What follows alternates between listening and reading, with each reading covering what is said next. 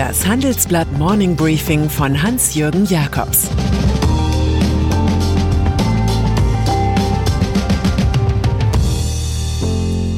Guten Morgen allerseits. Heute ist Montag, der 1. März. Und das sind heute unsere Themen. Vision, wie die Welt nach Covid aussieht. Inflation, die Leute gruseln sich gern. Und Aktion, VIP des Handels fordern Öffnung. Die Welt nach Covid.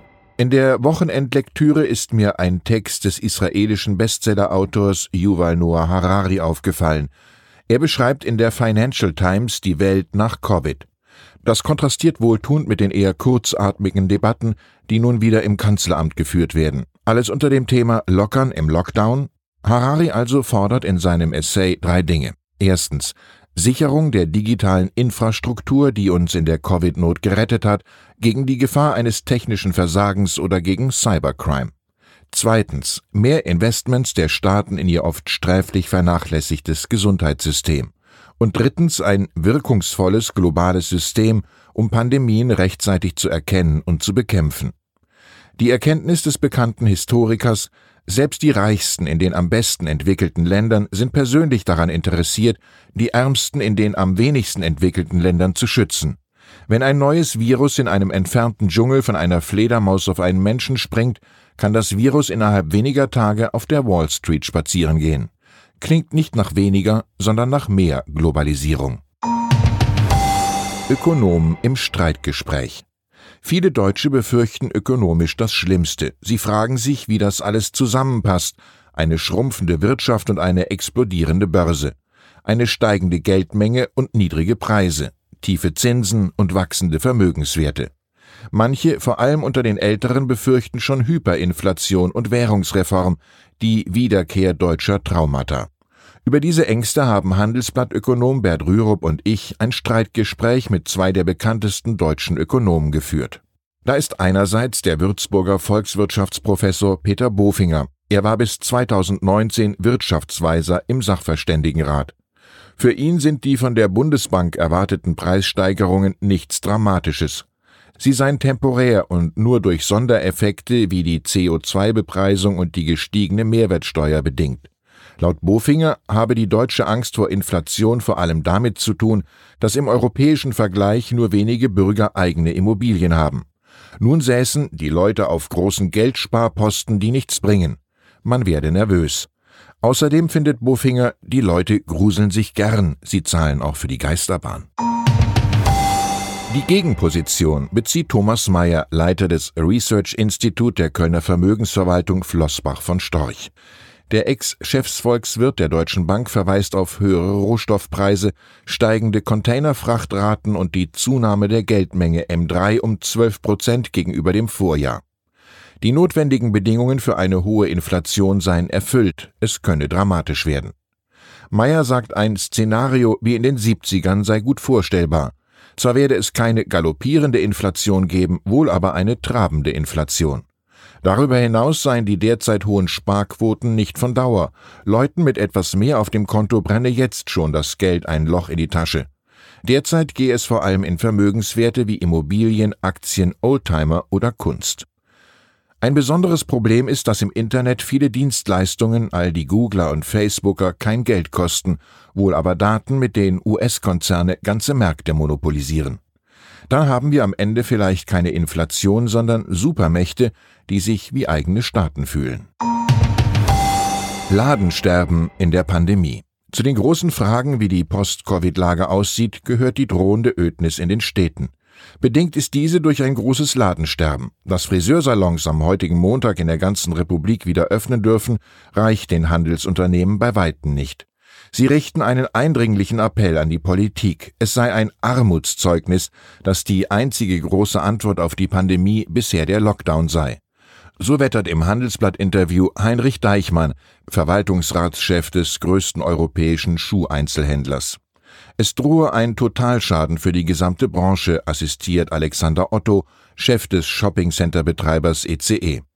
Das Konzept für eine Öffnung haben die Handelsfirmen in sieben Punkten zusammengefasst. Ihr Aktionsname ist vielleicht sogar nachhaltiger als die Waren, die sie anbieten. Das Leben gehört ins Zentrum. Die von der SPD regierten Bundesländer akzeptieren schon jetzt keine starre Inzidenzgrenze von 35 mehr. Sie wollen mehr Öffnungen, als die wegen der Mutation besorgte Angela Merkel zuletzt bereit war zu gewähren. Fraktionschef Rolf Mützenich wird in der Süddeutschen Zeitung zum Fundamentalkritiker. Gutes Regieren stelle ich mir anders vor. Um die Noch-Kanzlerin wird es einsam. Impfstoffdebatte. In Deutschland wird weiter diskutiert, dass die Impfreihenfolge bei der Verabreichung des Corona-Impfstoffs von AstraZeneca verändert wird. Neue Hoffnung gibt es dank eines in den USA entwickelten Vakzin des Konzerns Johnson Johnson. Die US-Arzneimittelbehörde hat hierfür eine Notfallzulassung zur Anwendung bei Erwachsenen erteilt.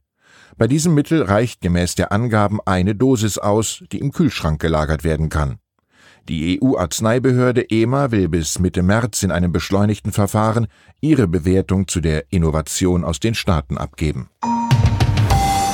Facebook und der Datenschutz. Eine Datensammelwut in fast chinesischer Dimension hat Facebook in der Vergangenheit bewiesen. So hortete der Konzern von Mark Zuckerberg biometrische Daten zur Gesichtserkennung, ohne dass die Nutzer davon wussten. Dagegen klagte die Staatsanwaltschaft von Chicago. Um den Rechtsstreit um die Privatsphäre von mehr als anderthalb Millionen Facebook-Nutzern in Illinois beizulegen, zahlt der Tech-Gigant nun 650 Millionen Dollar Entschädigung. Ein Bundesgericht billigte den Deal. Die Summe wirkt angesichts von 11,2 Milliarden Dollar Facebook-Gewinn allein im vierten Quartal 2020 wie ein Trostpflästerchen aus der Hausapotheke. Weitere Nachrichten zum Wochenanfang. Warren Buffett richtet die umjubelte Hauptversammlung seiner Firma Berkshire Hathaway nicht mehr am Stammort Omaha, Nebraska aus. Sie findet nun in Los Angeles statt, damit sein in Südkalifornien lebender 97-jähriger Kompagnon Charlie Munger teilnehmen kann. In Brüssel droht Ungarns Ministerpräsident Viktor Orban der konservativen Parteienfamilie EVP mit dem Auszug der Fraktion seiner eigenen Fidesz-Partei. Deren EVP-Mitgliedschaft war auf Druck aller anderen Parteien schon 2019 auf Eis gelegt worden. Und in Tschechien will Premier Andrej Babis künftig nach dem Beispiel Ungarns das russische Corona-Vakzin Sputnik 5 auch ohne europäische Zulassung verimpfen lassen. Die Inzidenz in dem Land liegt bei alarmierenden 731. Und dann ist da noch der FC Schalke 04. Der Fußball-Traditionsclub aus Gelsenkirchen erlebt nur noch Chaostage. Mit dem sichtbar überforderten Christian Groß wurde nun schon der vierte Trainer in dieser Saison entlassen. Zuvor war von einer Spielerrevolte gegen den Oldie die Rede gewesen. Nach einem 1 zu 5 in Stuttgart klebt der Erstligist so hoffnungsvoll wie die Titanic am Tabellenende. Deshalb wurden auch der Sportvorstand, der Teammanager, der Co-Trainer und der Athletiktrainer verabschiedet. Ein solcher Kahlschlag ist selbst im Showgeschäft Bundesliga selten. Der stabilste Faktor bei Schalke ist derzeit noch Ex-Aufsichtsratschef Clemens Tönnies. Der Fleischfabrikant verlängerte das Sponsoring seiner Tochterfirma Böklunder. Deren 12 Millionen Euro sind angesichts von 240 Millionen Gesamtschulden dringend benötigtes frisches Geld. Glück auf, sagen sie im Pott, manchmal auch vor der Hacke ist es duster. Ich wünsche Ihnen einen aufgehellten, schönen Start in die Woche. Es grüßt Sie herzlich Ihr Hans-Jürgen Jakobs.